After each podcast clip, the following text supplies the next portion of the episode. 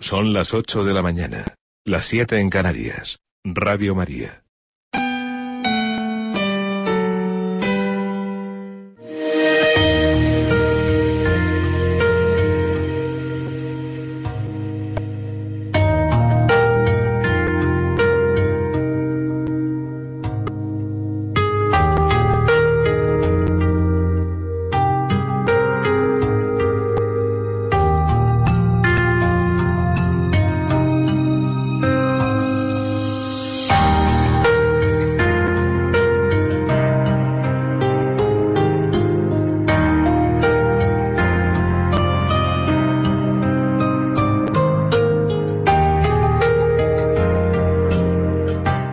Y con esta sintonía damos paso a una serie de tres programas especiales que va a dirigir Monseñor Munilla sobre la exhortación apostólica del Papa Francisco a Moris Letitia.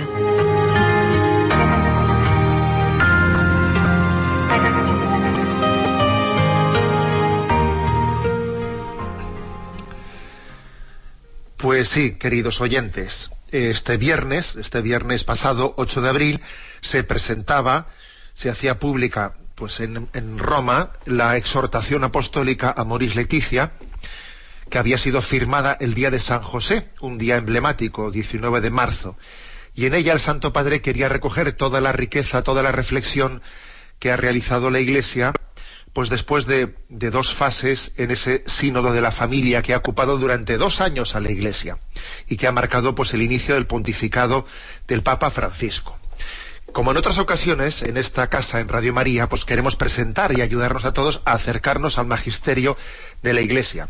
Y también, como en otras ocasiones, pues hemos querido utilizar el formato de un diálogo, de un coloquio entre algunos obispos. Y en esta ocasión, pues hemos recurrido y ellos, pues la verdad es que nos han dado un sí rápido, incondicional, a pesar de sus muchas ocupaciones, a dos hermanos obispos, que son don Mario Iceta, eh, obispo de Bilbao, que además él es el presidente de la subcomisión de la familia, de familia y vida de la Conferencia Episcopal Española y además ha sido padre sinodal en esta segunda fase del sínodo.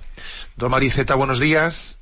Hola, ¿qué tal? Buenos días, un saludo para todos. Bueno, pues muchas gracias Mario por tirarte a la, por tirarte a la piscina, ¿eh? que seguro que hay agua y nos vas a ayudar mucho, especialmente pues habiendo sido padre sinodal y habiendo estado tan cerca de ello, te agradecemos muchísimo tu presencia. ¿eh? Encantado de estar con vosotros. Bueno, y también está aquí don Carlos Escribano, que es obispo de Teruel y Albarracín, que también él es eh, un obispo de la subcomisión de familia y vida de la Conferencia Episcopal Española, y por eso también hemos querido invitarle. Don Carlos, buenos días. Buenos días, buenos días a todos los oyentes de Radio María. Vale, además sé que, sé que don Carlos está haciendo visita pastoral en una diócesis tan grandísima como Teruel y bueno, pues allí le hemos, le hemos cogido donde está. Decir que son dos obispos bien jóvenes, aquí el, viejo soy yo, ¿eh? al lado de ellos, soy, soy el viejo y bueno, pues si ya con ellos he hablado un poco y hemos buscado la fórmula de hacer este comentario ¿eh? entre los tres y nos iremos repartiendo algunos capítulos, haremos algunos ecos y yo al mismo tiempo pues haré un poco de re, haré un poco de también de, de periodista, un poco de, de, reparto, ir dándoles entrada a uno y a otro y bueno, pues si os parece, Mario, don Mario y don Carlos, eh, vamos a, a ello. ¿eh? Y en primer lugar, me toca a mí hacer una entradilla, ¿eh? una entrada que sirva un poco pues para comentar, digamos, la introducción, ¿eh? la presentación, la contextualización de esta exhortación apostólica y brevemente introduzco el primero de los capítulos. Bueno, siempre es necesario ¿eh? hacer una, una presentación calmada y profunda, y profunda de los documentos magisteriales, yo diría que en esta ocasión más que nunca. ¿Por qué lo digo? Bueno, pues por la distorsión mediática que existe a la hora de, que está existiendo a la hora de, dar noticia de esta exhortación.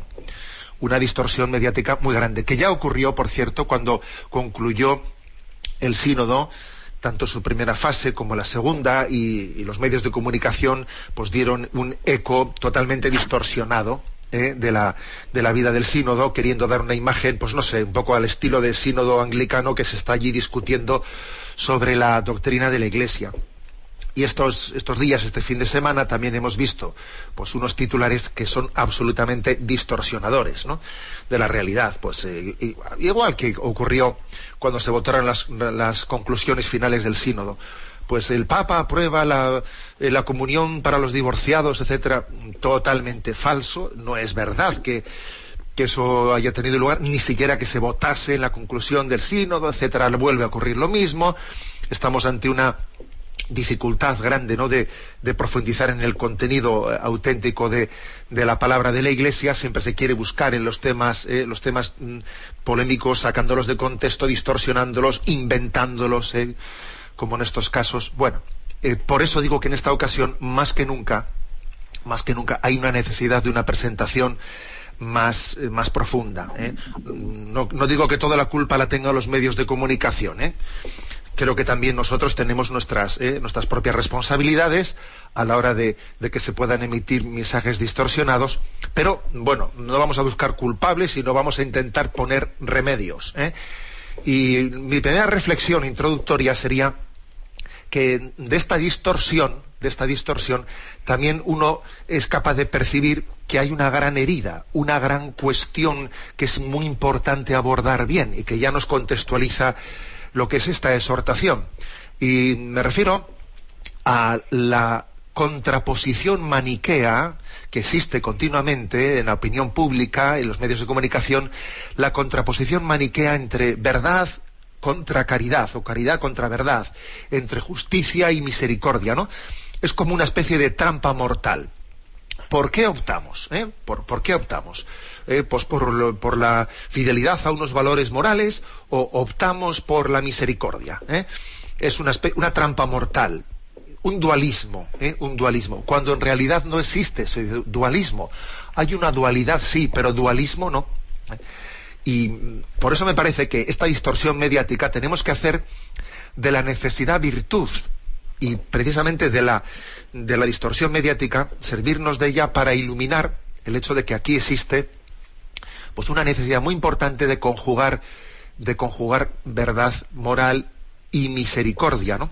Pero claro, para poder conjugar hay una condición sine qua non, que es para poder conjugar hay que creer en ambas. Si no se cree tanto en la verdad moral como en la misericordia, ¿cómo se van a conjugar? Lo que va a ocurrir es que uno va a tomar excusa de una contra contra la otra, o se va a servir de una, va a manipular una, pues eh, contra la otra, etcétera, inevitablemente, ¿no? Hace falta conjugar ambas, creer en la verdad moral, el que no cree en la verdad moral, el que no cree pues en la indisolubilidad del matrimonio, el que no cree en el don de la paternidad, el que no cree, el que no cree en la humanevite, etcétera, etcétera, difícilmente va a conjugar verdad, verdad moral y misericordia. ¿eh? Creer en ambas, creer en que, en que la misericordia del corazón de Cristo cabe en todos, y además tiene un lugar muy especial, ¿no? Los pecadores y los que puedan estar en situaciones alejadas y creer que esa verdad moral es para todos y Dios tiene la capacidad de ganarnos a todos. Bueno, este es, en mi opinión, pues el, punto de partida. En la propia entrada, en la propia entradilla, o en el proemio que tiene esta exhortación, eh, el Santo Padre hace referencia a ello, ¿eh? no, oculta esta polémica, y dice la siguiente frase. Los debates se dan en los medios de comunicación o en publicaciones y aun entre ministros de la Iglesia van desde un deseo desenfrenado de cambiar todo sin suficiente reflexión o fundamentación o la actitud de pretender resolver todo aplicando normativas generales o derivando conclusiones excesivas de algunas reflexiones teológicas. El propio Santo Padre dice, cuidado, que aquí hay una, ¿eh? una imagen, un, dualismo, una contraposición que es una tentación. Eh, ¿Cómo se divide esta exhortación? Bueno, pues dice el Santo Padre, comenzaré con una apertura inspirada en las Sagradas Escrituras. O sea, el, capítulo primero es a la luz de la palabra de Dios. Y luego dice, eh, a partir de allí consideraré la situación actual de las familias en orden a, eh, mantener eh, los pies en la tierra. Segundo capítulo, por lo tanto, la realidad y los desafíos de las familias. Dice, después recordaré también algunas cuestiones elementales de la enseñanza de la Iglesia sobre el matrimonio y la familia. Tercer capítulo, la mirada puesta en Jesús, la vocación de la familia. Para dar lugar, luego dice el Papa, a los dos capítulos centrales dedicados al amor, que son el amor en el matrimonio, cuarto capítulo, y quinto capítulo, el amor que se vuelve fecundo. A continuación, destacaré algunos caminos pastorales que nos orienten a reconstruir hogares sólidos y fecundos según el plan de Dios, que es sexto capítulo, algunas perspectivas pastorales, y dice, y dedicaré un capítulo a la educación de los, de los hijos. Séptimo capítulo, reforzar la educación de los hijos. Luego me, me detendré en una invitación a la misericordia y al discernimiento pastoral ante situaciones que no, que no responden plenamente a lo que Dios nos propone, esto es el octavo capítulo, acompañar, discernir e integrar la fragilidad, y por último, plantearé breves líneas de espiritualidad familiar, que es el, capítulo noveno, espiritualidad eh, conyugal familiar. Decir una cosa, que el Santo Padre dice que posiblemente la forma más adecuada de leer esta exhortación no sea leerla toda de una tirada y como una y de una manera apresurada, sino que dice que es posible, eh, es posible que, que, pueda ser mejor leerla de una manera pues mm, pausada y que incluso dice habrá capítulos que sean más adecuados, o sea, que sean más atrayentes para las familias. Por ejemplo, dice, es probable que, lo, que, los matrimonios se identifiquen más con el capítulo cuarto y quinto. Es probable que los agentes de pastoral se, se interesen más por el capítulo sexto. O sea, es curioso que el Santo Padre dice, bueno, puede haber capítulos que sean más para unos y más para otros. Y también es posible que la lectura más adecuada pues sea, digamos, un poco pues un poco específica y no, y no leerlo todo de un tirón, que también es bueno leerlo todo de un tirón, ¿eh? pero de una manera más pausada, dice el Santo Padre. Bueno, esto a modo un poco de entradilla. ¿eh? Y como yo tengo mi tiempo prácticamente consumido, eh, deciros que el primer capítulo mm, tiene el título de A la luz de la palabra. Y lo que se subraya es a modo de introducción. Es un capítulo genérico en el que se insiste como la Biblia, la Sagrada Escritura, está poblada de familias. la familia está muy presente en la Biblia, de historias de amor, de crisis familiares, desde la escena de la primera familia de Adán y Eva, sí, Adán y Eva formaron la primera familia, hasta la última página de la Biblia, donde aparecen las bodas de la esposa y del cordero. ¿Eh? O sea, comienza la Biblia con la familia y termina la Biblia con la familia. Entre Adán y Eva y las bodas, las bodas de, Jesús con, con, la, con, la, esposa que es la iglesia, ¿no? Bueno, pues entre, en medio de esa historia de familia que es la Sagrada Escritura, el primer capítulo nos invita a, que a dejarnos conducir de la mano de los salmos, para que los salmos sean, digamos, inspiradores. Y especialmente hay un salmo, el Salmo 128, en el que en el que se subraya la familia como bendición de Dios, ¿eh? como bendición de Dios. Voy a, digamos, voy a concluir mi primera intervención leyendo el Salmo, ¿eh? las estrofas, los versículos del Salmo 128 que son comentados a modo de exégesis ¿eh? en, en, este primer capítulo. Salmo 128, que por cierto es un salmo que se proclama en la liturgia nupcial, ¿eh? tanto judía como cristiana. Dice así, Dichoso el que teme al Señor y sigue sus caminos. Del trabajo de tus manos comerás, serás dichoso, te irá bien. Tu esposa como parra fecunda en medio de tu casa, tus hijos como brotes de olivo alrededor de tu mesa. Esta es la bendición del hombre que teme al Señor que el Señor te bendiga desde Sión, que veas la prosperidad de Jerusalén todos los días de tu, vida, que veas a los hijos de tus hijos, eh, paz a Israel. ¿eh? Este es el Salmo, también se, añaden algunos salmos más, ¿eh? como el Salmo 78, el Salmo 131, desde los que también se hace esta exégesis, pero en ella se subraya Dios es familia, Dios no es, algo impersonal, una energía como la nueva era, parece que quiere decirnos, ¿no? Dios es, Dios es personal, Dios es familia, nos ha creado a su imagen y semejanza, llevamos, digamos, su impronta familiar, la llevamos en nuestro propio ser y, y Él no únicamente nos ha creado como familia, sino que nos acompaña en ese alumbramiento, en ese descubrimiento de nuestra, de nuestra vocación. Bien, esta es la, entrada primera eh, deciros mm, si, si, si, don Mario quiere añadirnos alguna puntualización al respecto. Eh, sí, bueno, eh, yo diría tres cosas muy breves.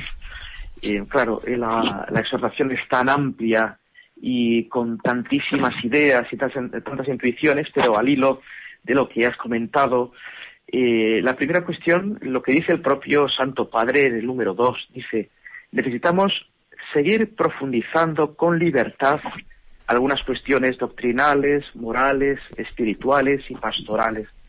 Es una perspectiva de profundización en el, en el, surco ya dejado por la escritura, por la tradición, por el magisterio de la Iglesia. ¿eh? El Santo Padre quiere introducirse en ese surco y profundizar en él. ¿eh? Por tanto, es, es, beber de esa fuente y, y, ampliar y profundizar esa fuente. ¿no? Luego el segundo elemento que me parece muy interesante que has dicho, la relación entre verdad y amor, ¿no? Eh, que una se remite a la otra, es una relación totalmente intrínseca. ¿eh? Ya eh, San Pablo decía, ¿no? La veritas in caritate, realizar la verdad en el amor, que después magistralmente el Papa Benedicto XVI invirtió los términos para su tercera encíclica y que la llamó caritas in veritate, ¿no? En ese punto decir que nosotros somos quizás el pensamiento contemporáneo, es un pensamiento poscantiano, eh, donde en ese pensamiento el amor no tiene nada que ver con el conocimiento, pero eso es extraño a la tradición judeocristiana. ¿eh? Eh, el amor es fuente de conocimiento, y más concretamente del caso de la verdad moral, como tú hablabas. No, no hablamos de una verdad intelectual, sino estamos hablando de una verdad moral, una verdad que tiene que realizarse y que guiar nuestras acciones. Eh, y el amor es fuente de conocimiento, es luz para el obrar, ¿no? De hecho, la propio Salmo 118 me viene a la memoria, ¿no? Lámpara es tu palabra para mis pasos, ¿no? Eh, una luz que ilumina el obrar. Eh, y el amor es fuente de conocimiento. Por eso no hay contraposición entre verdad y amor, entre verdad y misericordia, el uno se ve a través del otro, ¿eh? intrínsecamente están eh, vinculados. Además, nuestro conocimiento es un conocimiento experiencial, incluso en la tradición teológica habla tantas veces conocimiento que inspira amor, ¿eh? es un conocimiento que suscita el amor. Bien, esa, por profundizar un poco el tema tan oportuno que has puntualizado. Y el, y el tercer elemento, yo pienso que el Papa es genial, haciendo un gran pórtico de esta exhortación, la palabra de Dios, ¿no? Y pienso que nos dice mm, dos cosas, muchas más, pero se me ocurren dos, ¿no? Eh, la primera, como bien decías, eh, el amor de Dios con respecto a la creación es un amor eminentemente esponsal. ¿eh? Ya la creación muestra un amor esponsal de Dios y su relación con el pueblo elegido es una relación esponsal. Y así lo describe Isaías, lo describe Oseas, lo describen los profetas. Eh, y culminará, como bien decías, con Cristo en la cruz, un misterio nupcial por antonomasia, ¿no? Eh, por tanto, que el Santo Padre, eh, como gran obertura, ponga la palabra de Dios, nos está diciendo, es que la palabra de Dios está rezumando amor esponsal, porque es el amor de Dios con respecto a nosotros, ¿no? Y además nos dice una segunda cosa, el diseño de este amor que se transmite después o se traduce, se plasma en el matrimonio y en la familia, es un diseño de Dios, eh, es algo que está inscrito en nuestro propio ser, en los tuétanos, hasta adentro, ¿no? Eh, eh, nuestro ser e inspira nuestro obrar y nuestra existencia, ¿no? Por tanto, la palabra de Dios es el gran foco, la gran luz que viene a iluminar nuestro ser, que viene a iluminar la realidad humana, la realidad social, cómo construir una sociedad a partir de esa primera realidad de amor, de fraternidad, eh, que, es eh, la familia, ¿no? Por tanto, pienso que el Papa tomó buena nota del sínodo, eh, los padres sinodales decíamos que en el instrumento laboris hacía falta una mayor profundización de la palabra de Dios. Y yo pienso que el Papa ha recogido ese guante y ha dicho, sí, sí, efectivamente, partamos de, esa realidad, de esa revelación de Dios que aparece en la palabra de Dios, y así lo ha tomado en este espléndido pórtico que es el capítulo primero. De acuerdo. Bueno, como tenemos que coger un poquito el látigo para que no nos quedemos retrasados, eh, introduzco, vamos a tener dos breves momentos de, de, descanso musical en el que vamos a escuchar el himno del que fue Encuentro Mundial de las Familias en Filadelfia, eh, cuya letra la, la, leo. Hoy te agradezco, Señor, por las familias unidas, padres que llenos de amor hacen brillar el hogar con luz, con amor. Hoy siento alegría, Señor, por los hijos que no se rinden, viven cada día tentados por sexo, dinero, pero vence el amor. Una familia es familia si hay comprensión. Una familia es familia si ahí reina Dios. Jesús, José y María, Sagrada Familia, nuestra guía, derramen su amor. Escuchamos un par de minutos este himno del Congreso Mundial de las Familias.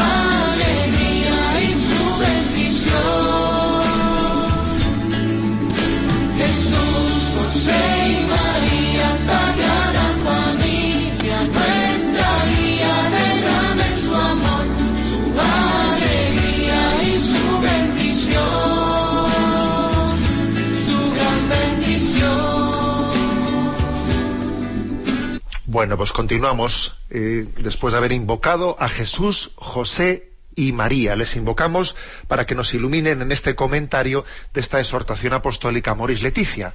Les invocamos porque estamos bajo la luz de esa sagrada familia.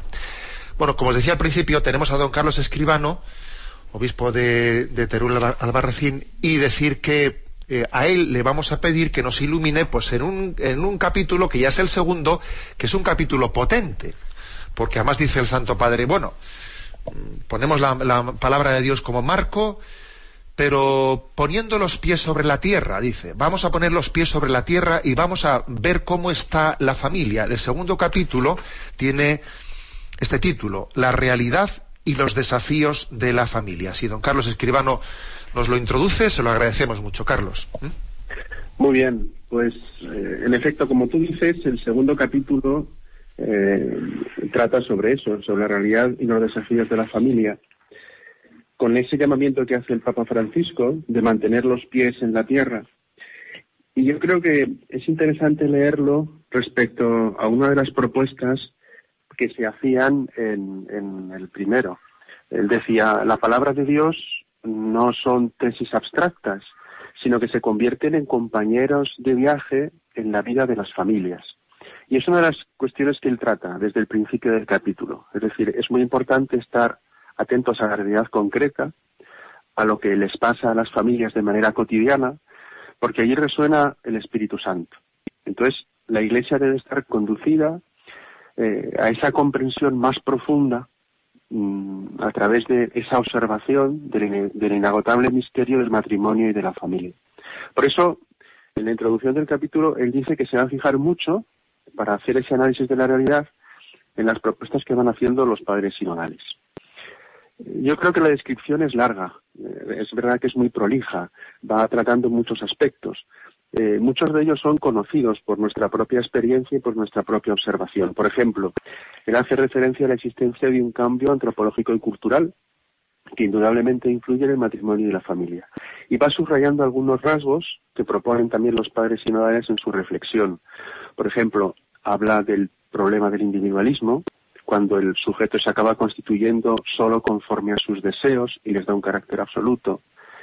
Habla del problema del ritmo de vida, del estrés que existe, la organización social y laboral que influye en la vida de las familias. Habla de una libertad que cuando no tiene unos objetivos nobles puede impedir, eh, y eso es una conclusión muy interesante, que causa mucho daño a la vida familiar, la donación plena de las personas. Incluso habla del problema de la justicia, cuando los ciudadanos, si no la enfocan de manera adecuada, acaban convirtiéndose solo en clientes que exigen prestaciones de servicios. Y él dice, esa realidad se proyecta también en la vida de la familia y hace que en ocasiones las familias se conviertan solo en un lugar de paso. Con lo cual, el ideal del matrimonio, el ideal de la familia se rompe y se va supliendo por otro tipo de conveniencias, de caprichos, de sentimientos y genera, a la hora de aspirar a establecer una familia, pues meros sentimientos de utilidad o de combatir eh, planteamientos que pueden ser solo la, solución de lo que puede ser la, la soledad a la que nos vemos abocadas. Por eso dice, bueno, ante esta realidad, ¿qué tenemos que hacer como iglesia? Hay que anunciar el matrimonio y la familia como una buena noticia. Pero también siendo autocríticos en el modo en el que lo hemos hecho. Yo creo que una reflexión es necesaria. El desarrollo teológico que se ha producido eh, en lo que es la propuesta doctrinal del matrimonio y de la familia del Concilio Vaticano II a esta parte es realmente riquísimo, es exuberante, es bello, es muy atractivo. Sin embargo, si somos sinceros, en muchas ocasiones no hemos sido capaces que llegase al corazón del pueblo de Dios. Por eso yo creo que esa autocrítica es necesaria hacerla. Y el Papa dirá, mira, no basta con que hagamos una denuncia, una denuncia retórica de lo que ocurre, ni tampoco va a funcionar una imposición autoritaria. Es muy importante que la gente entienda por qué es necesario optar por el matrimonio y la familia cristiana. Y eso también nos pasa y lo vemos en nuestros propios cursillos de novios. Es decir, nos encontramos gente que no termina de tener claro por qué está haciendo esa opción y hay que acompañarles para que la descubran en plenitud, para que realmente puedan llevar adelante el plan de Dios para ellos. En esa autocrítica, bueno, él dice que es bueno que seamos capaces también de acompañar no solo elementos doctrinales, que hay que proponerlos, sino hay que saber motivar la apertura a la gracia. El matrimonio es un camino dinámico, nunca puede presentarse como una losa pesada. Y es cuando introducirá la cuestión de la formación de las conciencias, es decir, acompañar a nuestra gente para que realmente en libertad pueda descubrir lo que significa la propuesta doctrinal de la Iglesia en su camino y en su vida. Hace referencia al hecho también de que las familias, cuando perduran en el tiempo, son valoradas en todos los sitios, pero la Iglesia tiene que ser responsable también del acompañamiento de esas familias. Hay que estar cerca, hay que estar acompañándoles, hay que valorar esa gran fuerza que en sí tiene la familia. Insiste en una idea que yo creo que también es muy interesante, el hecho de que la pastoral tiene que ser siempre positiva, acogedora, que ayude a profundizar en las exigencias del Evangelio. No podemos mm, caer en la tentación de que nuestro mensaje sea siempre un mensaje lejano o ajeno, y ahí propone la pedagogía de Jesús. Jesús proponía un ideal exigente y a la vez tenía una gran cercanía a las eh, situaciones de fragilidad. Otra cosa que también es interesante eh, es que él va introduciendo distintos aspectos que son eh, sugerentes y que en el fondo nos abren un amplio mosaico de situaciones que, que, que, realmente complican también el asalto pastoral a la realidad de la familia, ¿no? Pues, por ejemplo, habla de cuestiones como pueden ser el problema del descenso demográfico y de una serie de razones. ¿Por qué hay menos hijos en nuestras familias? También habla de, que uno de los problemas es eh, todo lo que hace referencia al debilitamiento de la fe. Es decir, la ausencia de Dios tiene una referencia en la fragilidad de las relaciones de las personas. A veces también el problema económico que, que se suscita, ya no solo en nuestro país, sino en tantos y tantos lugares del mundo, que aplasta a las familias o en lo que surge en el corazón del hombre moderno en el que hay un rechazo de lo que es toda la idea de institución a la hora de conformar nuestro proyecto de vida. Otros problemas más sencillos, pues él habla de la vivienda digna y recupera un documento de Juan Pablo II que es la Carta a los Derechos de la Familia en, en las que el Papa reivindica adecuadas políticas familiares porque si no, al final hay muchos planteamientos que pueden parecernos secundarios, pero que son determinantes a la hora de que nuestros jóvenes conformen nuevas familias. Habla también del problema de los niños que nacen fuera del matrimonio, de aquellos que sufren abusos sexuales, de los problemas de los niños que nacen en, sociedades violentas, que están azotadas por el terrorismo, por la violencia, por la explotación sexual. Habla de un tema también que yo creo que es eh, muy importante, el problema de las migraciones. Eh, dice que cuando las familias salen por una cuestión deseada, pues enriquece a los que salen y a los que les reciben. Cuando las migraciones son forzadas, pues son un mal. Y entonces reclama para las familias migrantes una pastoral específica, que también como iglesia en España es bueno que lo tengamos en cuenta, y también en la iglesia en Europa. Habla de todo lo que es el problema de las persecuciones y hace una especial alusión a las persecuciones de los cristianos. Y en ese contexto habla también de los discapacitados. Dice de ellos que son un don para la familia, que le ayuda a crecer en el amor, pero reclama una atención específica para la pastoral familiar de las familias, como decía antes, de los migrantes y de los capacitados, porque eso se va a convertir en un signo del espíritu.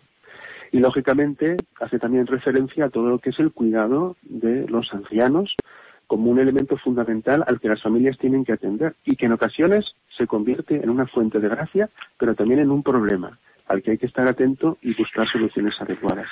Y culmina el capítulo con eh, lo que él plantea como una serie de desafíos que vuelve a recuperar elementos que son importantes y me quedo con dos cosas fundamentales.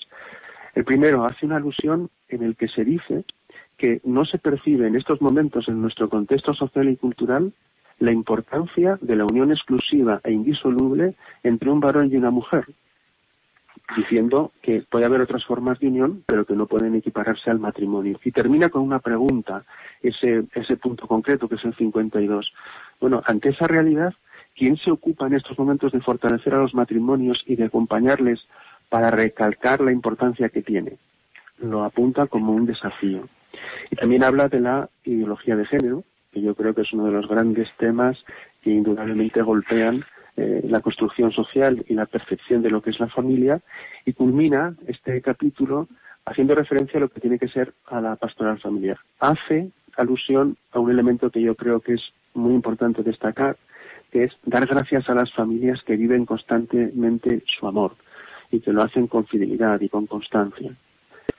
Él dice que es difícil definir una familia ideal, en el fondo porque existe una realidad muy compleja en el caminar diario y eso la propia experiencia personal nos lo da y nuestra propia experiencia familiar, aunque indudablemente haya un anhelo en nuestro corazón.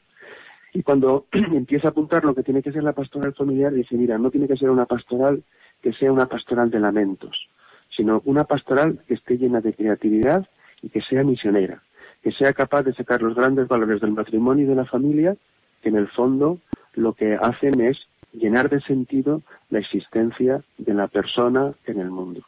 Yo creo que es un capítulo prolijo, bellísimo, lleno de posibilidades a la hora de darnos cuenta de que son muchos los problemas que afectan a la familia y que se pueden convertir también en un camino de evangelización y de propuesta para iluminar este gran don que Dios ha dado a la humanidad.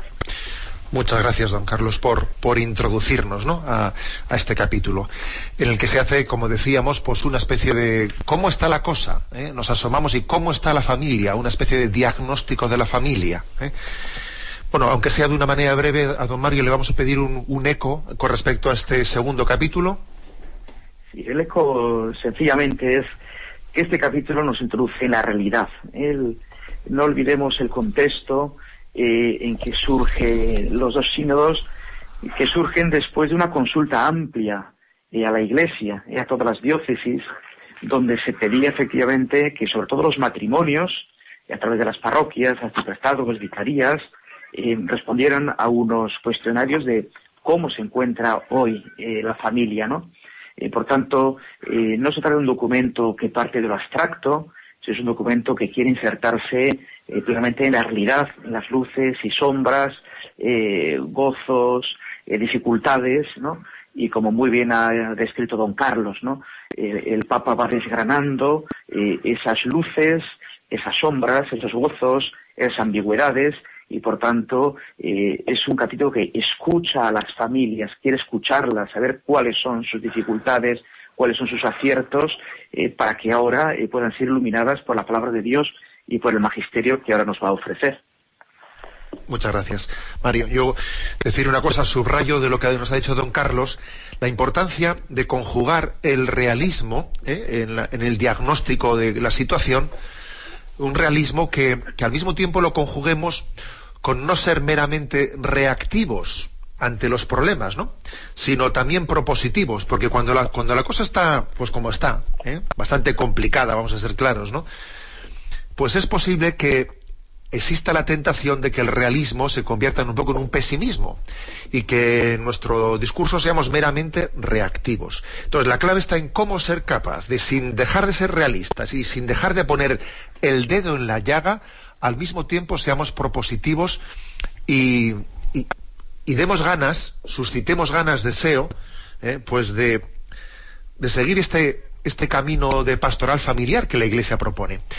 Pero no quiero dejar de subrayar una cosa, que es que, como, don Carlos nos ha, dicho, en el punto 56, que por cierto, no lo he dicho antes, que eh, todo, el, texto de esta exhortación, como es costumbre, que son nueve capítulos, está cada, están divididos en puntos. ¿eh? O sea, los párrafos tienen cada uno un punto, son 325 puntos toda la exhortación. Bien, pues el punto 56 es un punto muy importante en el que el Santo Padre eh, coge el toro por los cuernos y habla del tema de la ideología o de la teoría de género. Y el hecho de que el Papa lo haya abordado igual que hizo el Sínodo me parece muy importante, porque somos conscientes de que en nuestro contexto español estamos en este momento bajo, bajo el ojo del huracán en este aspecto. Y recientemente unos hermanos, hermanos obispos nuestros, pues de, de Getafe y de Alcalá, por haber salido al paso de una ley de transexualidad de la Comunidad de Madrid, bueno, pues les ha caído encima la que les ha caído. ¿eh? Y con una serie de acusaciones de que si estaban, se estaban suscitando el odio, pues por el hecho de, que hubiesen dicho de que esa ley de transexualidad eh, pues no era respetuosa con la propia, eh, con la propia antropología, les cayó la que les cayó, ¿no? Bueno, pues digamos que en este punto 56 hay una, eh, pues una iluminación muy clara, muy clara, ¿no? Cuando dice, no caigamos en el pecado de pretender sustituir al Creador. Somos criaturas, no somos omnipotentes, lo creado nos precede y debe de ser recibido como, como don. ¿eh? Ese punto 56 pues, tiene mucha actualidad en este contexto nuestro.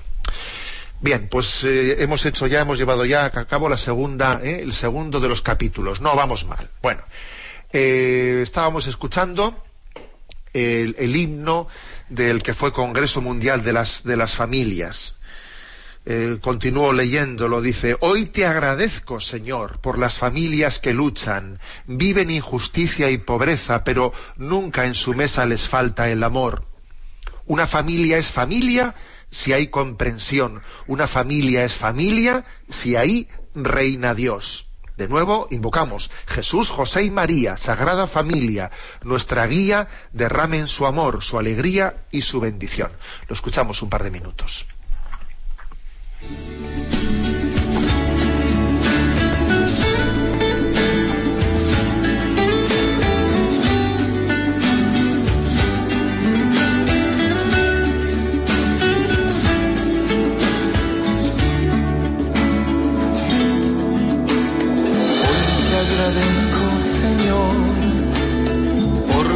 Familias que luchan, viven injusticia y pobreza, en su mesa les falta el amor.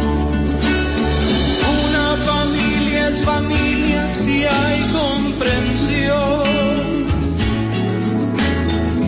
Una familia es familia si hay reina Dios.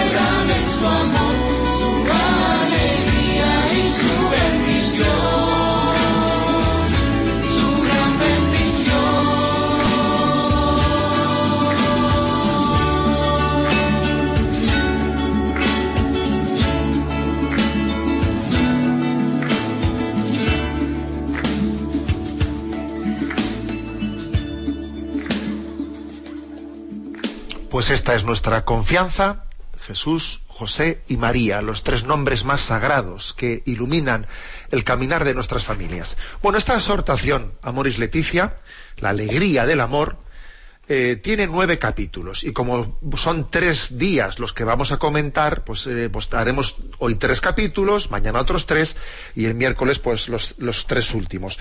Y el primer capítulo, os lo recuerdo, era a la luz de la palabra, introducía un poco el misterio de la palabra de Dios.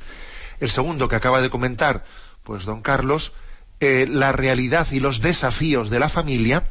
Y dice el Santo Padre, ¿no? Cuando introduce, dice, eh, después recordaré algunas cuestiones elementales de la enseñanza de la Iglesia sobre el matrimonio y la familia. Capítulo tercero. La mirada puesta en Jesús, la vocación de la familia. Le damos la palabra a don Mario Iceta para que nos introduzca este tercer capítulo.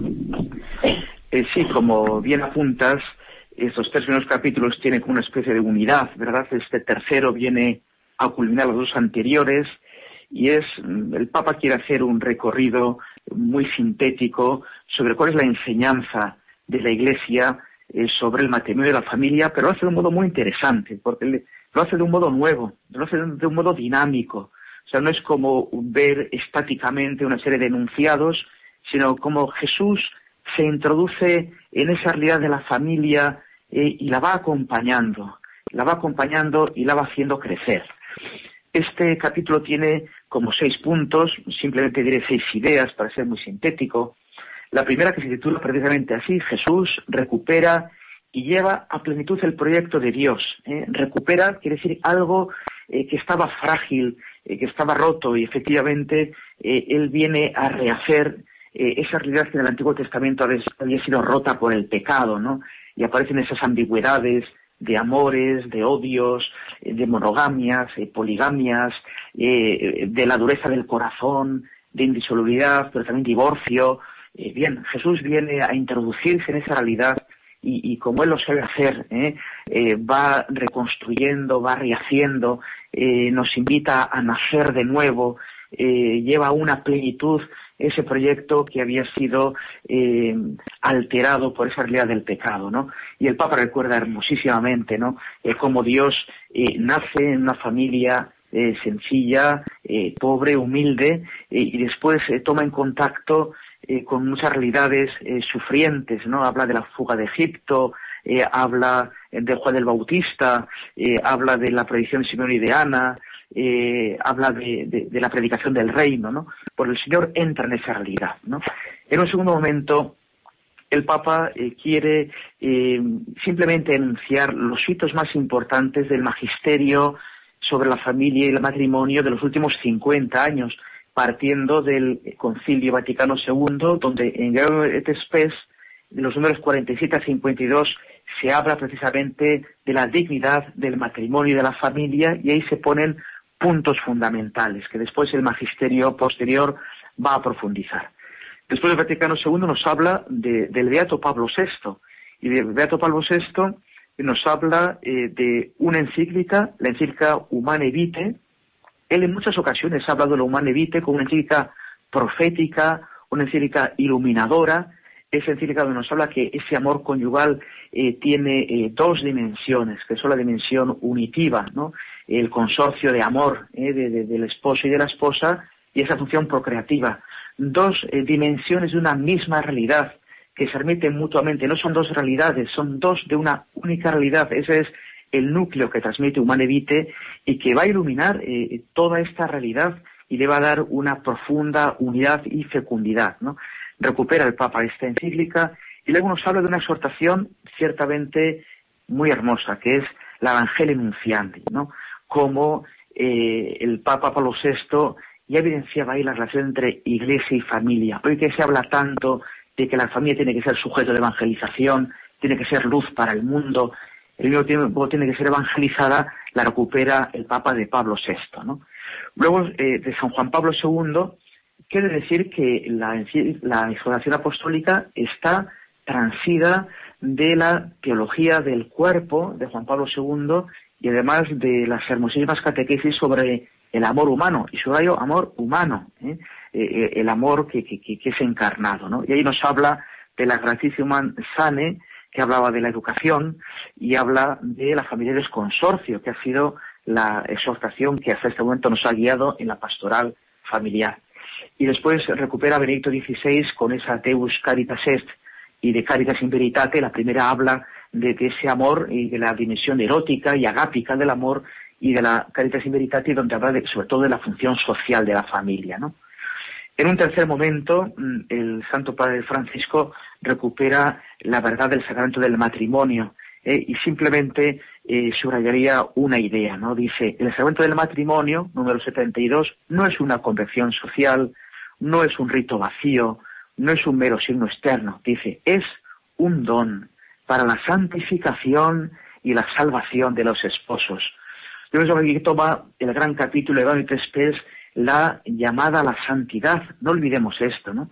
El matrimonio es un camino de santidad. Y el sacramento del matrimonio es el don para que los eh, esposos eh, se sumerjan en esta llamada a la santidad y así vayan obrando la salvación que el Señor les ofrece, ¿no? No diría nada más eh, por, por, por, ser breve, veo que el tiempo corre. y nos habla además en este capítulo cómo ese, ese matrimonio es un don recíproco, un don de todo, es un consorcio de vidas que incluye la corporalidad. Por eso se incluye esa donación, donación en el don de la sexualidad, es un don de Dios, que es el lenguaje corporal del amor esponsal, ¿no? Eh, es un amor que incluye la corporalidad. El siguiente punto, el cuarto punto, el Papa nos habla de lo que él dice unas semillas del verbo. Eh, la semina verbi eh, ya se utilizaba en el concilio, sobre todo para la cuestión del diálogo interreligioso, donde decíamos, bueno, pues que en todas las realidades humanas hay unas semillas del verbo. El Papa, de un modo creativo, de un modo nuevo, utiliza esta expresión que es bien conocida en la teología para decir que también existen eh, pues, situaciones imperfectas. Eh, matrimonios, eh, realidades que quizás todavía no son canónicas, no son el matrimonio cristiano sumergido en el sacramento del matrimonio, sino, pues, por ejemplo, el matrimonio civil o incluso algunas convivencias, donde, bueno, hay unas semillas del verbo que están presentes que conviene cuidar, que conviene acompañar, eh, para que puedan fructificar, para que puedan ir avanzando, ¿no? Y puedan, eh, con la gracia de Dios, llegar a esa forma plena, ¿no? Que, es sumergirse en el matrimonio, ¿no? Y, entonces aquí introduce ya algo que él es muy querido para este año, que es el concepto de la misericordia, ¿no? Eh, un Dios que se inclina en la fragilidad humana, que se inclina en lo imperfecto, que se inclina en lo que se está haciendo, ¿no? para fortalecerlo, para fecundarlo, eh, para conducirlo a una plenitud, ¿no? Por tanto, ver esas semillas del verbo con ese amor eh, y con esa ternura de Dios. El quinto punto eh, nos habla precisamente de la transmisión de la vida. el matrimonio, como decía, tiene esas dos dimensiones, no solo la dimensión unitiva de consorcio de vida de los esposos, sino esta dimensión preciosa de transmitir la vida. Ya el, el magisterio de la Iglesia ha acuñado esa expresión donde dice que los cónyuges son los ministros de Dios con respecto a la transmisión de la vida, servidores eh, de esta vida. Y además me parece muy interesante el título que dice Transmisión de la vida y educación de los hijos, porque la función generativa de los esposos incluye la educación. ¿eh? Si se trata de generar eh, personas, no simplemente concluye esta generación el acto de dar a luz, ¿no? Sino se, se trata de generar personas. Por tanto, la personalización, que es lo que hace la función educativa, es inherente, es intrínseca a esta transmisión de la vida, ¿no? Ya después el Papa tratará, y lo veremos, ¿verdad?, dentro de un par de días, un capítulo específico a la educación. Pero ya aquí está enganchando. ¿eh? Esa educación no es algo que está después eh, a modo de, cosa autónoma, de ente autónomo, ¿no? Sino que hunde sus raíces en esta transmisión como un don grande. Y dice algo que también ha sido muy acuñado en el magisterio, ¿no? que dice, eh, el hijo siempre es un don, ¿eh? no es un derecho. El número 81 dice, el hijo reclama nacer de este amor, no de cualquier manera, nacer en este amor, porque él no es un derecho, es un don, y además es fruto del acto específico del amor conyugal de sus padres. Yo pienso que en esta fase condensa perfectamente cuál es el origen de la existencia humana. Es un don fruto de un acto específico de amor conyugal. de ese acto de donación de los esposos. Y después ya el último punto eh, nos habla de la relación entre familia e iglesia. Ya había apuntado la, la Evangelio Nunciandi del Beato Pablo VI, ¿no? Y nos habla cómo la iglesia es familia de familias, ¿no? La iglesia constantemente está enriquecida por la vida de todas las iglesias domésticas. Eh, la familia la iglesia doméstica es un término ya acuñado eh, por los padres de la iglesia, es un término antiguo, eh, recuperado el Vaticano II, tratado ya después por el magisterio posterior. Y bueno, pues aquí nos, da esta, esta visión eclesial de la familia, domus ecclesiae. Una, una, familia doméstica, y también esa dimensión familiar de la iglesia, ¿no? un hogar ¿eh? donde las diversas generaciones, donde las diversas vocaciones viven a modo de familia, donde Dios es padre de esta hermosa familia, Cristo es nuestro hermano mayor, María es nuestra madre, ¿no? Y es, es familia donde todas las familias se sienten reflejadas, se sienten acogidas y se sienten inspiradas y sostenidas por el ámbito sacramental y el ámbito de la gracia. Bueno, pues le habíamos pedido a don Mario Iceta, obispo de Bilbao, que nos hiciese esta presentación ¿eh? del capítulo tercero, la mirada puesta en Jesús, la vocación de la familia, pero a don Carlos Escribano, ¿eh? obispo de Teruel y Albarracín, le pedimos que nos haga un eco ¿eh? también sobre este tercer capítulo. Adelante, don Carlos. Don Carlos, adelante. Sí, sí, ¿me oye? Sí, sí, adelante, sí. te ah. escuchamos. Sí, aparte de la magnífica reflexión que ha hecho don Mario, yo subrayar alguna, algún aspecto que me parece cautivador, ¿no? Por ejemplo, cuando habla expresamente en ese capítulo de la, de la figura de Jesús y de la Sagrada Familia, es muy bello el número 65 cuando va refiriéndose al sí de María, al sí de José, a la contemplación del misterio de la infancia de Jesús, y dice que a partir de la luz de la Sagrada Familia, eh, del Belén de, de, la realidad de Belén y de Nazaret, llena de perfume también la vida de la familia, de nuestras familias y que esa realidad indudablemente ilumina el camino de las familias por donde tienen que transitar en estos momentos a la hora de hacer esa iluminación de la sociedad. El referente a esa familia me parece muy necesario como una propuesta para nuestra gente.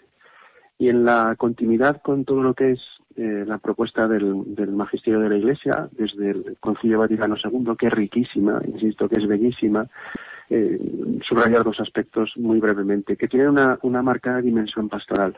Uno de ellos es el, tema de lo que hace referencia al sacramento del matrimonio, que yo creo que él hace en, la encíclica del Papa Francisco, en la exhortación, el Papa Francisco hace unos subrayados enormemente interesantes, pero que para nosotros son determinantes, porque muchas veces cuando nosotros acompañamos a los novios en los cursillos prematrimoniales, descubrimos que no terminan de percibir ya no solo lo que significa el sacramento del matrimonio, sino ni siquiera lo que significa la fuerza de un sacramento.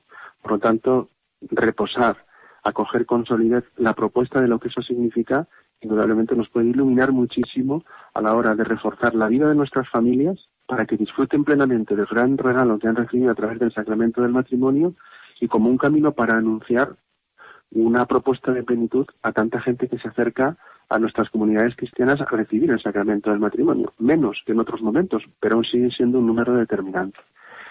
Y el, último subrayado que yo haría sería el, mirar con agrado la recuperación de la tradición de la Iglesia en el sentido de llamar a la familia Iglesia doméstica y lo que eso significa.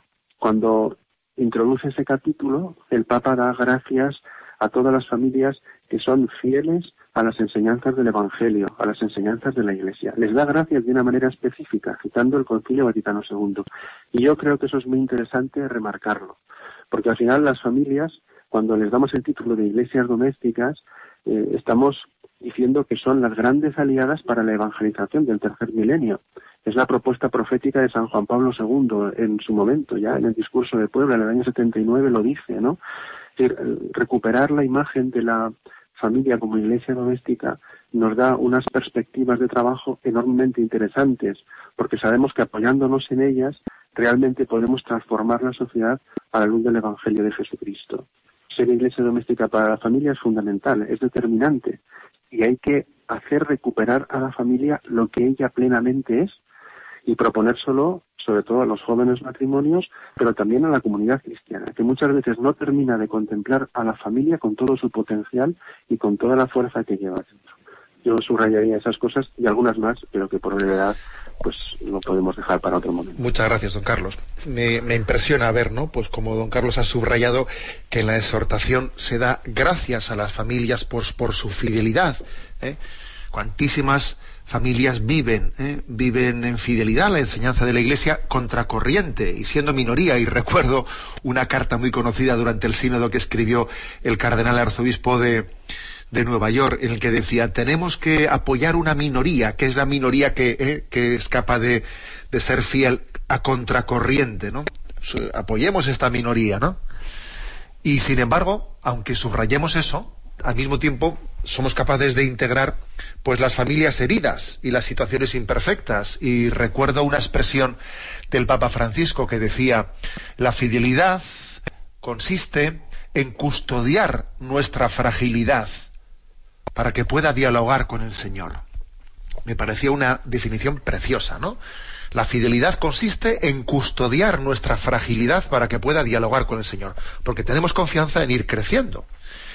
Y voy a concluir el programa pues leyendo un párrafo de un artículo que a propósito de, las estamos estos días viendo artículos ¿no? sobre la presentación de Amoris Leticia y me ha gustado especialmente el que escribió el sábado en el diario El Mundo Isidro Catela, que es un famoso, es un seglar conocido nuestro, es profesor de, de, de la, en la Universidad de Francisco Vitoria y además también él fue director de la Oficina de Información de la Conferencia Episcopal y bueno, pues es un comunicador muy conocido por los obispos. Bueno, pues eh, dice él, a modo de cómo integrar ¿no? esta, esta, esta llamada la fidelidad y esta custodiar la fragilidad, dice un párrafo que me parece que lo dice todo y que con él podíamos concluir esta presentación de hoy. Dice, se equivocan quienes entiendan que a partir de ahora en la Iglesia hay una suerte de barra libre, ¿eh? de barra libre. Dios es misericordia, pero para ayudar a salir de las situaciones objetivas de pecado, no para que seamos indiferentes o aplaudamos la corrupción moral precisamente porque la Iglesia no cosifica a las personas y porque se preocupa de ellas de forma integral, tiende la mano.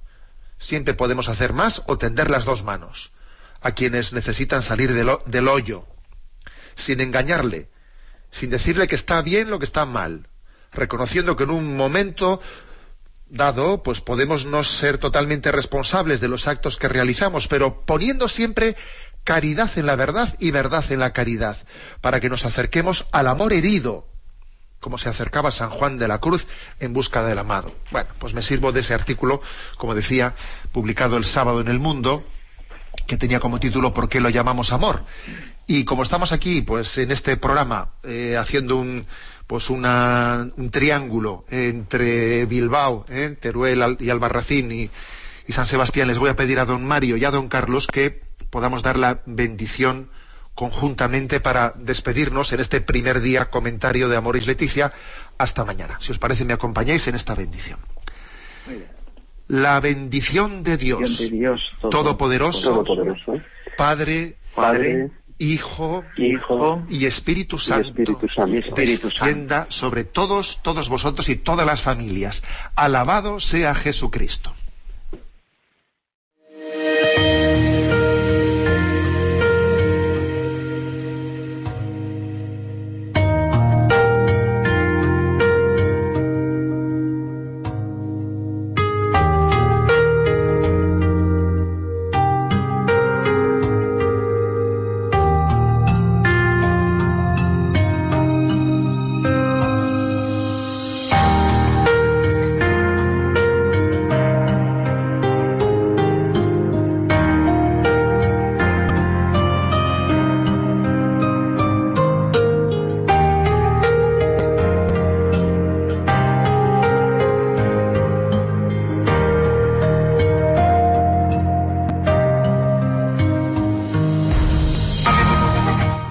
Así concluye este primer programa especial que Monseñor Munilla dirige sobre la exhortación apostólica Amoris Laetitia.